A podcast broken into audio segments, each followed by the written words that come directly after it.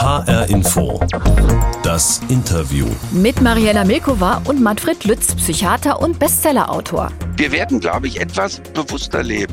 Wir werden vielleicht etwas dankbarer dafür sein, dass wir wieder frei rumlaufen können. Wir werden uns mehr freuen über menschliche Kontakte, die wir ja vielleicht auch jetzt gepflegt haben, aber die wir dann intensivieren können. Er fordert uns in der Nachpandemiezeit zum Feiern auf, denn Krisen würden nicht durch Angst bewältigt. Aber wie soll das gehen mit dem Feiern? Und was ist mit den Menschen, die unter psychischen Langzeitfolgen leiden, ganz besonders auch Kinder und Jugendliche? Darüber spreche ich jetzt mit dem Psychiater und Bestsellerautor Manfred Lütz in HR Info das Interview. Herr Lütz, auch Psychiater sind ja nur Menschen, deswegen möchte ich mit Ihnen einen kleinen Stimmungstest machen, so nach 15 Monaten Pandemie. Okay, machen Sie mit? Ja, bitte, gerne. Und zwar gebe ich Ihnen jetzt ein bisschen Musik aufs Ohr.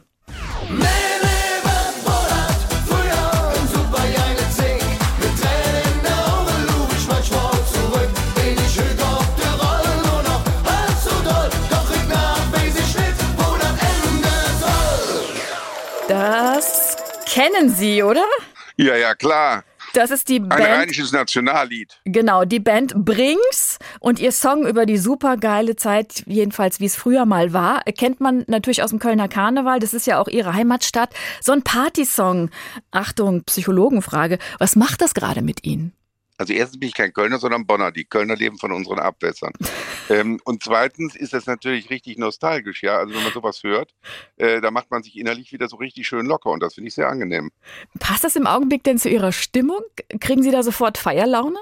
Äh, ja, das kann man wohl sagen. Also ich glaube, wir äh, dürfen uns auch die äh, bessere Stimmung jetzt nicht vermiesen lassen.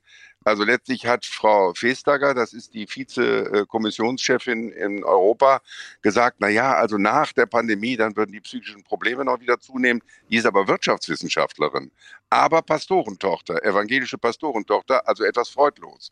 Einige Leute, also zum Beispiel die Kanzlerin hat auch gesagt, nach der Pandemie ist vor der Pandemie. Das ist natürlich logisch, völlig richtig. Die Kanzlerin ist immer sehr logisch. Das stimmt auch. Ja. Und wir müssen aufpassen. Aber äh, ja, natürlich muss man immer aufpassen, auch im Straßenverkehr, überall. Aber wir dürfen uns trotzdem die Freude nicht nehmen lassen. Also Leute, die bedrückt sind, die haben nichts davon, wenn andere Leute jetzt auch bedrückt sind aus Solidarität. Natürlich äh, gibt es dramatische äh, Situationen jetzt in der Corona-Krise über drei Millionen Tote weltweit. Äh, man muss sich das mal vorstellen, wenn das auf einen Schlag passiert wäre, was weiß ich, bei einem Atombombenabwurf oder bei einem Erdbeben oder sowas, das wäre doch schrecklich.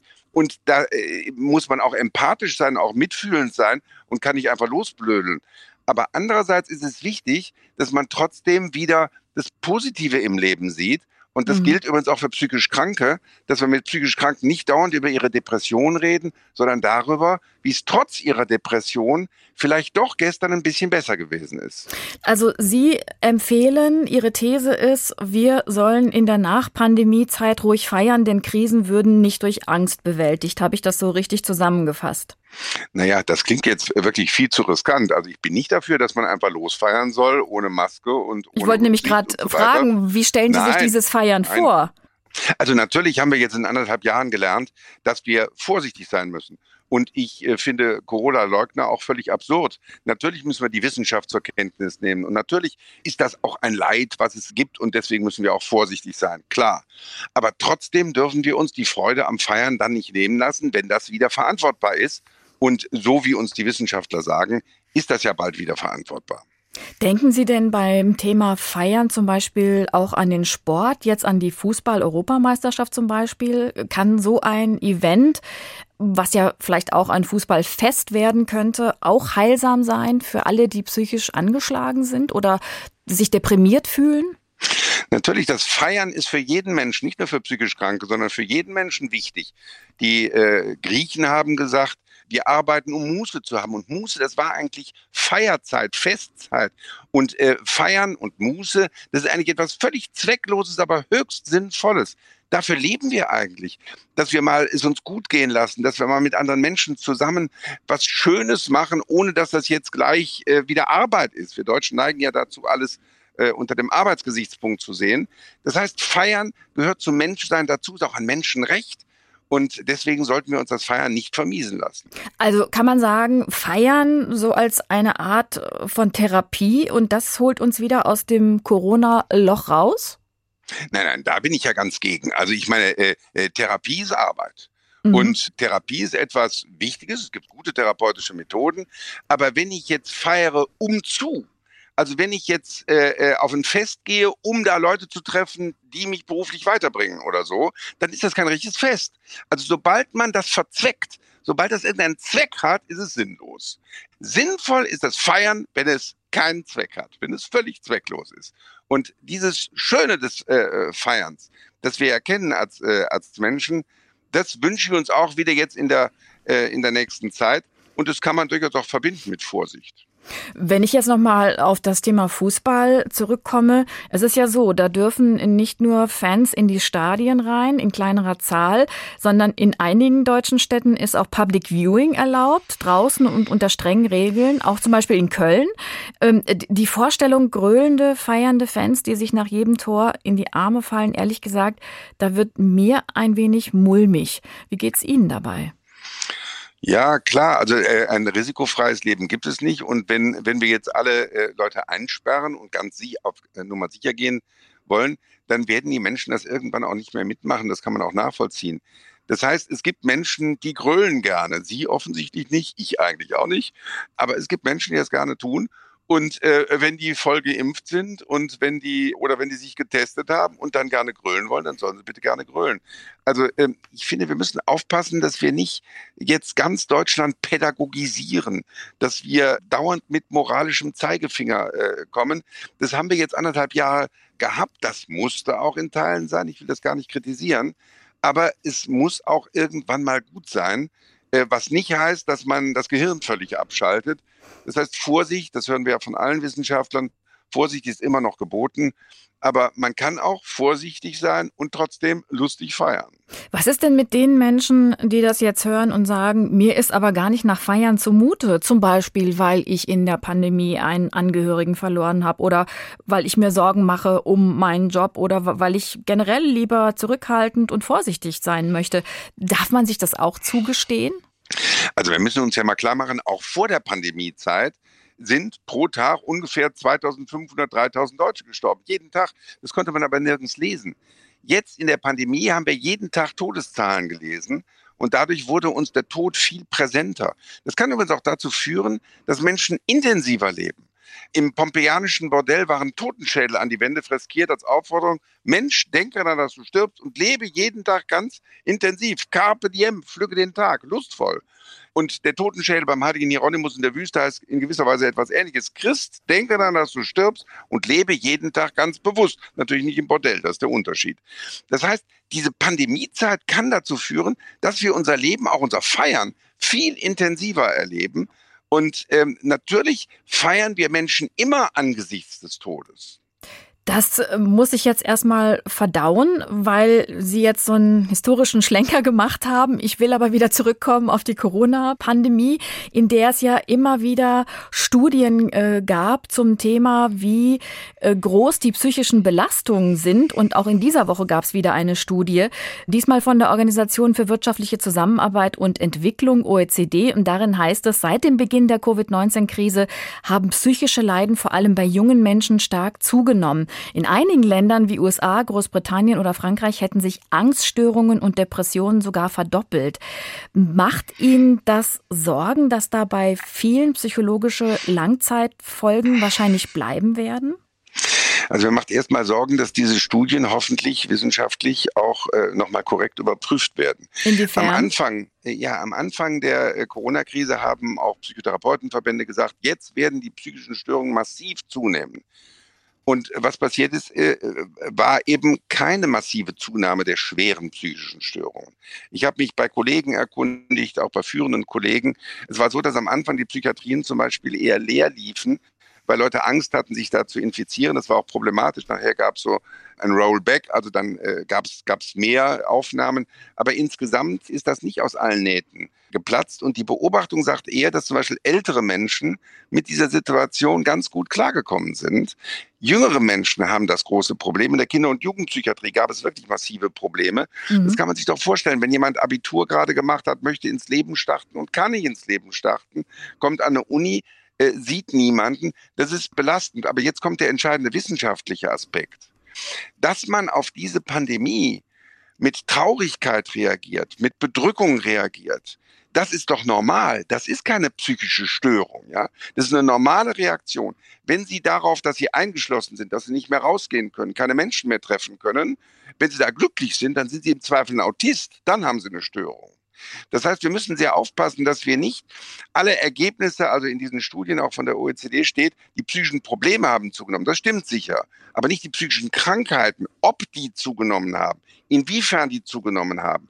Das wird man nach dieser Pandemie nochmal genau wissenschaftlich seriös messen können. Es gibt zum Beispiel Depressionsfragebögen, da steht drin, gehen Sie häufig raus oder nicht. Wenn Sie nicht häufig rausgehen, ist das ein Hinweis, dass Sie vielleicht depressiv sind. Im Moment ist es ein Hinweis auf Staatstreue.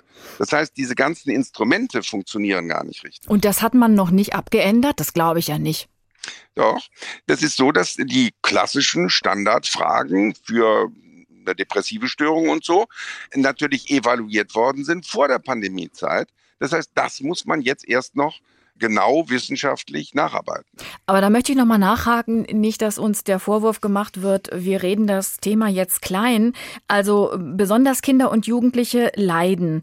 Mich hat da ein Interview bewegt, das wir vor einigen Wochen mit Amelie von Dittfurt geführt haben. Sie ist Kinder- und Jugendpsychiaterin an einer Klinik in Offenburg und sie hat zusammen mit Kolleginnen einen offenen Brief geschrieben, weil die Lage eben so schlimm ist in den äh, Kliniken für Kinder- und Jugendpsychiatrie. Seit dem ersten Lockdown steht es in dem Brief, sehe man eine deutliche Zunahme der Kinder- und Jugendpsychiatrischen Notfälle. Da ist die Rede von Angst- und Zwangsstörungen, Depressionen, Schlafstörungen, Schulverweigerung, Essstörungen und selbstverletzendes Verhalten. Zugenommen haben auch länger anhaltende suizidale Krisen, die eine stationäre Aufnahme erforderlich machten. Also da ist doch schon was in den Kliniken angekommen. Wie, wie kann man diesen Kindern und Jugendlichen denn jetzt am besten helfen? Ja, das habe ich auch gerade gesagt. Das ist jetzt ein Missverständnis. Also bei Kindern und Jugendlichen, habe ich gerade nochmal betont, da gibt es tatsächlich offensichtlich eine Zunahme, weil die in ganz schwierigen Situationen jetzt sind, weil für die diese, diese Sozialkontakte so wahnsinnig wichtig sind für ältere Menschen. Ältere Menschen haben Krisen in ihrem Leben schon mal erlebt und die haben sozusagen Kompensationsmöglichkeiten da erfahren. Auch für die ist es natürlich zum Teil in Pflegeheimen zum Beispiel, zum Beispiel sehr belastend gewesen. Also noch einmal, es geht jetzt nicht darum zu sagen, das ist alles halb so wild. Nein, es ist ganz richtig zu sagen, das ist eine psychische, erhebliche psychische Belastung für viele Menschen gewesen. Viele Menschen haben schrecklich gelitten darunter. Aber was ich jetzt hier wissenschaftlich nur sagen will, ist, nicht jedes Leiden ist gleich krankhaftes Leiden. Mhm. Die Pandemie selbst ist ein Leiden für uns alle. Und das, das Gute an der Pandemie ist, dass Mensch, äh, die Menschheit in der Lage ist, solche schweren Krisen zu bewältigen. Es ist ganz erstaunlich, welche Kräfte Menschen manchmal dabei entwickeln können. Das heißt, wir dürfen nicht jede Traurigkeit gleich sozusagen zur Depression hochjazzen. Mir kommt es ja sehr darauf an, dass man auch allgemein mal etwas mehr sich auskennt mit psychischen Krankheiten. Die Leute haben naive Vorstellungen äh, über psychische Krankheiten. Ich habe gerade ein Buch geschrieben, Neue Irre, wir behandeln die Falschen. Da geht es darum, auf unter 200 Seiten mal alle psychischen Krankheiten darzustellen, allgemeinverständlich ein bisschen unterhaltsam, damit man eben nicht nur weiß, wie Bäume und Bienen psychisch reagieren. Das wissen die Leute ja inzwischen. Die um, umarmen Bäume und sowas, ja. Aber man müsste eigentlich auch mal im Sinne der Allgemeinbildung wissen, wie es eigentlich um die psychisch kranke Nachbarin bestellt ist. Das heißt, wir müssen unterscheiden können zwischen, was ist Depression? Depressionen sind heilbar, ja? Die kann man behandeln, wissen viele Leute nicht. Die denken, das ist so ein Sensibelchen, der ist immer sensibel. Das stimmt nicht. Man kann Depression heilen. Man kann äh, Sucht auch heilen. Eine Million Deutsche sind schizophren, ja? Wer weiß das schon? Jeder kennt einen Schizophren. Und ähm, er hat das aber nicht gemerkt, weil ein Drittel der Schizophrenen werden komplett gesund, zwei Drittel sind gut behandelbar und können wieder berufsfähig werden. Das heißt, wir müssen mal wissen, was ist eine psychische Krankheit, die muss man behandeln. Und was ist eine allgemeine Bedrückung? Und da braucht man, wenn man einsam ist, wenn die Leute nicht mehr raus können, dann braucht man 80 Millionen Deutsche, die helfen, dass Leute nicht vereinsamen, dass Leute durch die Krise kommen und nicht bloß die Psychotherapeuten. Was ich jetzt schon an der Tonlage bei Ihnen rausgehört habe, es nervt Sie, glaube ich, dass viele, die da jetzt mitreden beim Thema Corona und psychische Folgen, mehr oder weniger Hobbypsychologen sind und gar nicht wissen, worüber Sie da genau reden, oder? Ja, genau. Äh, also man, man stellt sich vor, also manche, manche Journalisten, die fragen auch schon suggestiv Kollegen von mir und sagen, die müssen doch zugenommen haben, die psychischen Krankheiten. Also, was man feststellen muss, bei jüngeren Menschen haben offensichtlich die psychischen Krankheiten zugenommen in der Pandemie. Und bei psychisch Kranken äh, ist die Pandemie eine zusätzliche Belastung. Das muss man auch sehen, ja. Wenn Alkoholiker nicht mehr ihre Selbsthilfegruppe besuchen können, wenn schizophrene Patienten, chronisch Schizophrene, nicht mehr in die entsprechenden komplementären Einrichtungen gehen können, wo sie Hilfe bekommen. Das ist alles eine zusätzliche Belastung. Aber Menschen mit Angststörungen zum Beispiel, die sind einerseits, so sagen äh, Fachleute, belastet dadurch, dass da immer wieder Trigger kommen, die, die sie wieder ängstlich machen. Andererseits haben sie aber in der Therapie gelernt, mit Ängsten umzugehen. Das heißt, manche Patienten mit Angststörungen sind besser mit dieser Krise umgegangen als gesunde Menschen. Wenn sie denn einen Insofern, Therapieplatz bekommen haben. Das ist ja auch immer so ein Thema, ne? Ja gut, aber das ist nochmal ein eigenes Thema. Damit habe ich mich äh, vor, vor drei Jahren beschäftigt, vor der Pandemie. Das große Problem ist, wir haben zwar genügend Psychotherapeuten in Deutschland, aber die Kriterien dafür, dass wirklich richtig schwer psychisch Kranke in Therapie kommen, die sind nicht klar. Das heißt, es gibt einen Anreiz, gesündere Patienten zu behandeln als die wirklich Schwerkranken. Und da müsste die Politik eigentlich in Vorlage gehen. Das will sie auch machen, wird daran aber immer gehindert. Manfred Lütz, Sie sind ja einer der renommiertesten Psychiater und Psychotherapeuten, die wir haben. Und Sie konzentrieren sich jetzt darauf, wie Sie schon gesagt haben, Bücher zu schreiben und aufzuklären über psychiatrische Erkrankungen. Sie sind seit zwei Jahren raus aus dem Klinikalltag, nachdem Sie 22 Jahre lang das Alexianer Krankenhaus in Köln geleitet haben, eine psychiatrische Klinik. Und weil Ihnen das so wichtig ist, dass Sie von jedem verstanden werden, lassen Sie Ihren Metzger als erstes Ihre Bücher gegenlesen. Stimmt das? Na, als letztes eigentlich. Also ich lasse den, äh, äh ich lasse die erstmal lesen von Fachleuten in den Gebieten und dann aber auch von dem Metzger, weil ich finde, alles Wichtige im Leben muss ein Metzger auch verstehen können. Metzger sind ja gescheite Leute. Aber das große Problem ist, die Leute haben ja auch immer Angst, wenn sie Psychobücher kaufen, dass das alles, dass das alles so fachchinesisch ist. Also mir ging es darum, in diesem Buch Neue Irre, wir behandeln die Falschen, mal alle psychischen Krankheiten, alle Diagnosen, alle Therapien allgemeinverständlich und unterhaltsam darzustellen, sodass es auch ein Metzger versteht. Ich finde eigentlich 80 Millionen Deutschen müssten dieses Buch lesen, damit sie informiert sind darüber. Ja, Sie müssen sich mal vorstellen, ein Drittel der Deutschen werden im Leben irgendwann mal psychisch krank. Also ein Drittel unserer Zuhörerinnen und Zuhörer sind mal psychisch krank gewesen, sind es im Moment oder werden es noch. Mhm. Und die zwei Drittel anderen Deutschen haben irgendwelche Angehörige, die psychisch krank sind. Da müsste man sich doch auskennen. Also wenn sie die wissen nicht genau, ist jetzt, äh, was weiß ich, ist mein Mann jetzt depressiv oder ist er nur bedrückt durch eine nachvollziehbare Situation? Äh, hat jemand äh, wirklich eine Angststörung oder ist er nur ein bisschen ängstlich? All das kann man auch als Laie erstmal, äh, sollte man darüber informiert sein. Und äh, wenn man den Eindruck hat, da ist was Krankhaftes, dann soll man auch einen Fachmann aufsuchen. Das Problem heute ist, dass, wie Sie das eben schon gesagt haben, jeder denkt, ach, Psycho, das kennt doch jeder. Und dabei ist das eine eigene Wissenschaft, die äh, eben auch bestimmte psychische Krankheiten heilen kann. Ja, die meisten psychischen Krankheiten sind heilbar. Wer weiß das schon? Mhm. Die durchschnittliche Liegezeit in einer Psychiatrie in Deutschland sind drei Wochen. Die Leute denken, das ist eine Klapsmühle, da komme ich rein und bin monatelang da drin. Es sind ja auch äh, noch viele andere Klischees. Also äh, alle Psychiater haben eine rote Couch, tragen Tweetsackos, haben einen weißen Bart und sehen aus wie Freud. Da ist bei Ihnen übrigens auch ein bisschen was dran, ne? Ja, ja, also ich habe einen weißen Bart zumindest. Andererseits muss man sagen, die klassische Psychoanalyse Freuds ist eigentlich nicht mehr die moderne Form der Psychotherapie. Sag mal, karikaturhaft ist die Psychoanalyse ja manchmal so ein bisschen nach dem Motto, Sie haben ein Problem, da hätte ich noch eins für Sie, frühe Kindheit oder so. Oder Sie lächeln, sowas verdrängen Sie. Ja? Wir arbeiten aber heute, übrigens auch moderne Psychoanalytiker, arbeiten heute ressourcenorientiert. Wir schauen, was sind die Fähigkeiten des Patienten, die er vielleicht gar nicht mehr beachtet hat, wenn er nur sein Problem sieht.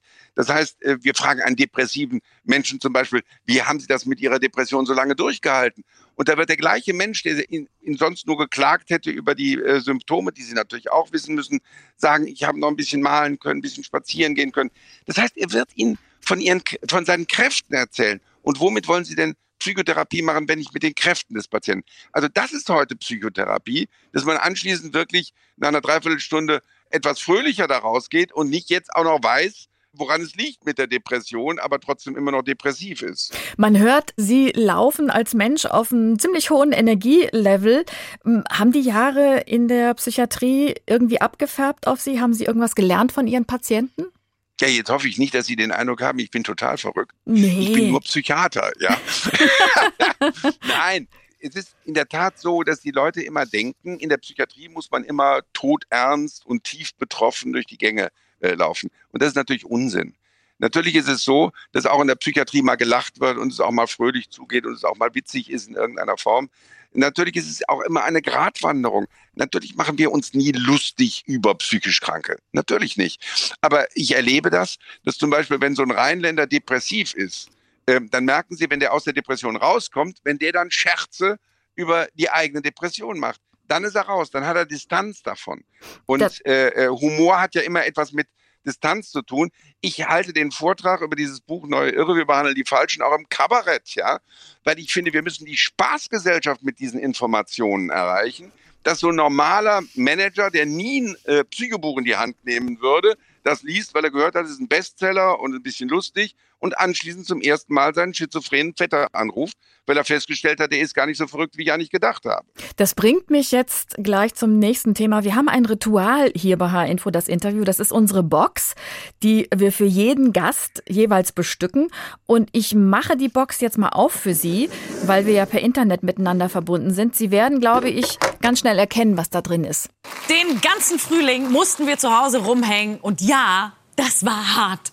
Ich habe in Köln ja volle Kneipen so sehr vermisst. Ich habe sogar die Schlange vor dem Damenklo mit meinen Stofftieren nachgebaut und mich da angestellt. Die Frau haben Sie erkannt, oder?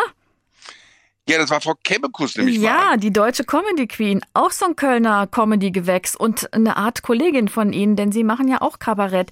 Wie muss man sich das denn vorstellen? Sie äh, treten da auf, als Sie das noch konnten, das war jetzt lange Zeit nicht, und machen sich über Ihre Patienten lustig oder wie muss man sich das vorstellen? Nein, überhaupt nicht. Ich glaube, wenn man, wenn man nicht auch unterhaltsam Dinge darstellt, dann werden sie sozusagen nur in die Ecke gestellt. Man macht Entstigmatisierungsveranstaltungen, um die, das Stigma der psychischen Krankheit zu bekämpfen. Und da kommen dann die Leute mit dunklem Anzug und der Bundespräsident redet und so. Aber damit erreicht man die Gesellschaft nicht. Die Leute haben keine Ahnung von psychischen Krankheiten. Und deswegen wie, muss man auf die Kabarettbühne. Aber wie und, redet man äh, zum Beispiel lustig über Schizophrene? Ich rede nicht über Schizophrene lustig, sondern ich schilder mal, was eine Schizophrenie eigentlich ist. Und dann gibt es natürlich Situationen im Ablauf der, der Station, die dann auch witzig sind, ja. Also ich habe mal eine, wir hatten eine Manikerin, also Manie ist, das sind ganz normale Menschen, die haben dann mal so eine manische Phase, da gehen die über Tisch und Bänke, fällt bei uns im Rheinland gar nicht besonders auf, wird in Westfalen immer stationär behandelt. Und ähm, so, Vorsicht, ich komme aus äh, ja, dem Sauerland. Ja, ja, sehen Sie mal, da haben wir schon das Problem. Und äh, die war also so manisch, die Patientin, dass es sogar bei uns im Rheinland stationär behandelt werden musste. Wir haben sie natürlich gut behandelt, es ging ihr besser. Und sie war im Ausgang im Krankenhausbereich. Hat aber nicht bedacht, dass der Krankenhausbereich für eine Manikerin erheblich weiter ist, als ich mir das so gedacht hatte. Und nach etwa einer halben Stunde kam ein Anruf aus der örtlichen Bundeswehrkaserne, der wachhabende Offizier mit den Nerven völlig am Ende und sagte, hier sei eine entlaufene Patientin von uns. Sie tanze zurzeit auf dem Tisch des Wachhabenden ob ich nicht ein paar Wärter, also Wärter schicken könne, die, um die Patientin in die Anstalt, damit meinte der uns, zu verbringen. Verbringen Bundeswehrdeutsch. Ich habe mir daraufhin den Scherz erlaubt, die zartest gebaute Schwesternschülerin, 1,50, 40 Kilo, zur Bundeswehr zu schicken. Die hat die Patientin zurückgenommen. Die Patientin ähm, hat den Ausflug außerordentlich genossen. Die Bundeswehr war mit den Nerven am Ende. Und jetzt müssen Sie sich mal vorstellen, 600 bis an die Zähne bewaffnete Männer und eine unbewaffnete Patientin von mir, seitdem glaube ich nicht mehr an die Verteidigungsfähigkeit der Bundesrepublik Deutschland. Also insofern erleben Sie auch lustige Sachen ähm, und Sie müssen dann auch lachen, wenn eine Manikerin wahnsinnig witzig ist. Aber Sie müssen immer im Hinterkopf haben, die wird sich an alles erinnern. Wenn dieses Lachen ein hämisches Lachen über diesen Menschen ist, dann ist es völlig unangemessen. Hilft das Lachen auch persönlich durch die Krise zu kommen? Naja, also es gibt ja so Lachgruppen, das finde ich ganz schrecklich, ja. Also wenn Sie jetzt Westfalen in so eine Lachgruppe setzen, dann werden die nicht lustig und besser, sondern dann wird es ganz furchtbar. Also es gibt Menschen, die haben Humor und die lachen gerne und es gibt Menschen, die haben keinen Humor und äh, lachen nicht gerne. Und da sollte man nicht künstlich jetzt das so äh, im Stile von Lachgruppen machen. Ich habe mal gehört, in Frankfurt gibt es so Lachgruppen. Da gehen so irgendwelche Banker dann hin, weil die haben gehört, Lachen ist gesund und die lachen dann zweckfrei. Ja, also Scherze werden gar nicht gemacht, sondern man lacht einfach so vor sich hin. Ja, und in dem Zusammenhang ist mir auch der Titel meines Buches eingefallen. Neue Irre, wir behandeln die Falschen, unser Problem sind die Normalen. Ja, also die sind ja alle normal. Ja, aber komisch. Ja, Also so komisch sind meine Patienten nie.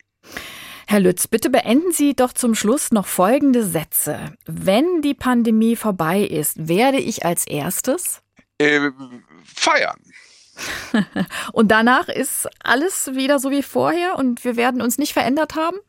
Doch, wir werden, glaube ich, etwas bewusster leben.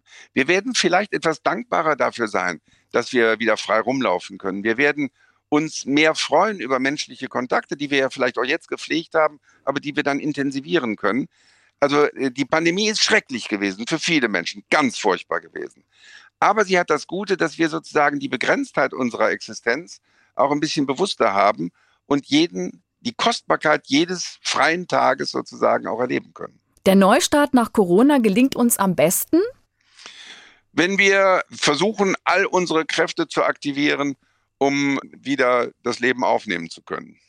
In drei Jahren haben wir die Pandemie. Sicher nicht vergessen, aber sie ist nicht, äh, nicht mehr Dauerthema. Wird unsere Gesellschaft also nicht länger prägen? Ich glaube, dass die Gesellschaft nicht so lange davon geprägt werden äh, wird. Das glaube ich schon. Ich glaube, es wird dann immer wieder mal Erinnerungen daran geben. Also nach dem äh, Ersten Weltkrieg gab es dann auch Romane, die das nochmal aktiviert haben und so. Aber äh, die Menschen werden ihr normales Leben sich wiederholen und möchten auch nicht von morgens bis abends dann nochmal über Viren und Epidemiologie was hören. Dankeschön, Manfred Lötz. Alles Gute, tschüss nach Hessen. Wenn Sie mehr erfahren wollen über neue Irre, wir behandeln die falschen, Manfred Lütz bringt Licht ins Dunkel des Wahnsinns mit diesem Buch. Es ist im Kösel Verlag erschienen. Das war HR Info, das Interview. Den Podcast gibt es in der ARD Audiothek, bei Spotify oder dort, wo Sie am liebsten Podcasts hören. Abonnieren Sie uns einfach. Mein Name ist Mariela Milkova.